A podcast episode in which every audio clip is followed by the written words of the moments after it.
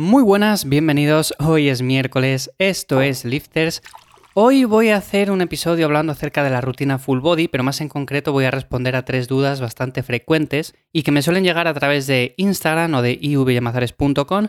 Y como se suelen repetir bastante, porque al final de una forma u otra yo he hablado de esta rutina pues en episodios anteriores, he dicho que a mí me gusta bastante este enfoque, pero claro, cuando buscamos la hipertrofia, pues quizás no sea lo mejor. Cuando buscamos la fuerza, también hay enfoques que quizás sean más específicos para ella. Entonces, como que está entre medias de un punto y otro, y normalmente las personas que están buscando por la ganancia de masa muscular dicen, es que no voy a optimizarla. Las personas que están buscando ganar fuerza, pues van a decir, es que tampoco voy a optimizar esta. Y se repiten una serie de dudas bastante frecuentes y hay tres en concreto que voy a responder en este episodio. Como siempre ya sabéis que en ivyamazares.com me encontráis ahí, podéis contar conmigo para que os eche una mano con el entrenamiento, así que sin más os dejo el enlace en la descripción. Y vamos a empezar con la duda número uno, y suele ser de las más frecuentes, y es el hecho de si hacemos de todo cada vez que entrenamos, ¿no es contraproducente? Pues a ver, en cierto modo sí y en cierto modo no. Es contraproducente en el sentido de que si no sabemos gestionar bien el volumen de entrenamiento y demás, lo más probable es que acabemos fritos, pero totalmente. Imaginémonos, hacemos una sentadilla, hacemos peso muerto, hacemos press de banca, hacemos un montón de ejercicios de este estilo en cada sesión de entrenamiento. Y si entrenamos tres veces a la semana, bueno, pues podemos espaciarlo un poco. Pero si entrenamos cuatro, entrenamos cinco, o incluso hay personas que entrenan más días a la semana y hacen un enfoque full body, pues evidentemente como no gestionemos bien esto vamos a acabar muertos. Total, que de una forma u otra lo que tenemos que hacer, evidentemente que es una rutina full body cada día que entrenemos, pero no tienen que ser los mismos ejercicios. Podemos poner dos ejercicios o tres como mucho básicos al principio y luego hacer algún ejercicio analítico. De esta forma lo que conseguimos es no sobrecargar demasiado el sistema nervioso central. Por ejemplo, podemos poner un press banca al principio, una sentadilla eh, y también podemos poner uno para la espalda, por ejemplo, las dominadas. Esos serían los tres ejercicios básicos que vamos a hacer al principio y luego ya serían ejercicios analíticos para complementarla un poco, dar un poco más de trabajo a grupos musculares más pequeños y demás. Así, de esta manera, en la siguiente sesión de entrenamiento no vamos a hacer estos tres. Podemos quizás hacer uno que sea igual, pero los otros dos ya cambiándoles, en el sentido de que puede ser el press de banca el mismo y luego en lugar de las dominadas hacemos un remo 90 y por el estilo. Claro, aquí la duda más frecuente viene porque normalmente cuando entendemos una rutina full body pensamos que es hacer los tres días o los cuatro días los mismos ejercicios uno detrás de otro. Y aunque es cierto que es una rutina que trabaja todos los grupos musculares, no quiere decir que siempre sea igual.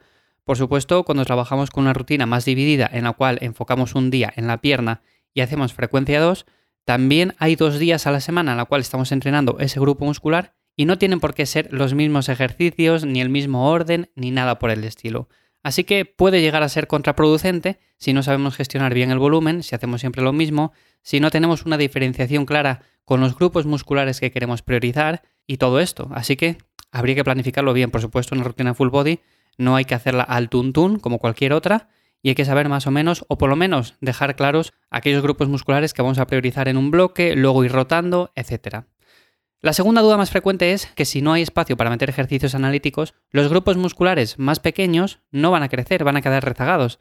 Y vale, esto va muy ligado con lo anterior, ya lo he comentado un poco por encima, pero aunque metamos ejercicios básicos, tenemos que dejar cierto espacio también para ejercicios un poco más analíticos.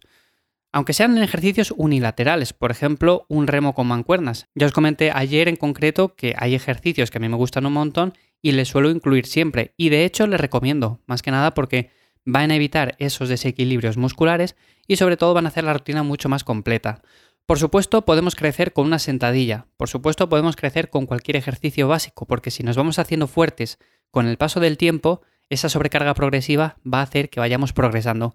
Pero también tenemos que incluir estos ejercicios y también para grupos musculares pequeños, porque si no les damos trabajo, pues es cierto que pueden llegar a crecer porque, a ver, cuando hacemos un remo con barra, estamos trabajando también el bíceps. Si progresamos en ese remo con barra, el bíceps también va a crecer, pero hay personas que este volumen no les llega a ser suficiente como para dar un estímulo correcto y que este músculo pequeño crezca. Entonces, en ese sentido, tendríamos que incluir pues algún curl bíceps al final de la sesión o cualquier ejercicio por el estilo. Así que siempre hay que dejar ese espacio, sobre todo para grupos musculares que nosotros en concreto tenemos un poco más rezagados, más débiles, y darles un trabajo extra. Yo siempre lo recomiendo. No tiene que ser toda la rutina ejercicios básicos. Podemos meter dos o tres, como he dicho en un principio, pero también luego tenemos que meter algún otro porque si no la rutina se va a quedar muy pobre. Así que, por supuesto que hay espacio, lo que pasa que muchas veces optamos por hacer simplemente estos ejercicios más complejos y nos quedamos ahí. Por supuesto, hay que dejar ese espacio. Y lo tercero sería optimización en cuanto a fuerza, en cuanto a hipertrofia. ¿No es la rutina más óptima para hipertrofia? Pues por supuesto que no. ¿Es el enfoque más óptimo para fuerza? Pues tampoco, porque hay enfoques que podemos ganar mucha más fuerza que con este.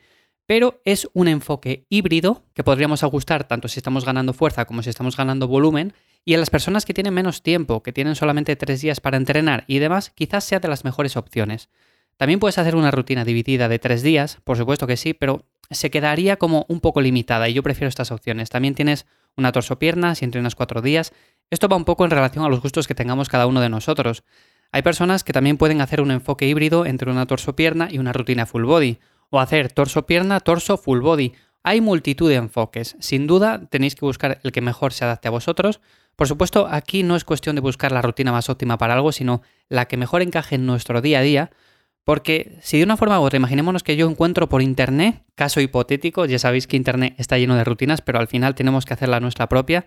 Bueno, pues imaginémonos que un día buscando yo por Internet, de repente digo, oye, pues mira qué rutina más óptima para ganar masa muscular. Seguro que con esta voy a ganar un montón de músculo y además lo voy a hacer súper rápido. Bueno, caso que es bastante complejo, pero bueno, es simplemente un ejemplo. Pues imaginémonos que encuentro esa rutina, ¿vale? Pues me pongo a hacerla, pero resulta que no me gusta demasiado, voy a entrenar pero no estoy motivado, progreso poco porque los ejercicios no me gustan. Al final, de una forma u otra, es la rutina más óptima para esto, pero no estoy consiguiendo grandes resultados porque no me está motivando, no me está gustando y me cuesta entrenar, me cuesta pensar en la siguiente sesión de entrenamiento. Así que, por supuesto, hay rutinas que son más, menos óptimas, tenemos que buscar, tenemos que adaptar una a nuestros gustos, a nuestras preferencias y dentro de lo que estemos buscando, pues al final tenemos que hacer algo que se adapte más o menos a nosotros. Ya os digo, no busquemos lo óptimo, sino vamos a buscar lo que más se adapta, lo que más nos gusta y con lo que podemos conseguir ese objetivo, eh, ya bien sea la fuerza, el músculo o lo que sea. Estas son las dudas más frecuentes, las tres en concreto que a mí me suelen llegar más a menudo, así que espero de verdad que si tenías alguna de estas tres dudas, pues haya quedado resuelta. Si tienes alguna otra, pues me lo haces llegar a través de Instagram en arroba o también en ivyamazares.com, ya sabéis que ahí en la sección de podcast, pues me puedes dejar tu pregunta y en siguientes episodios de los jueves, como por ejemplo mañana, voy a responder a todas esas dudas. Así que sin más, nos escuchamos mañana de nuevo, espero que paséis un buen día y nos escuchamos mañana. Chao.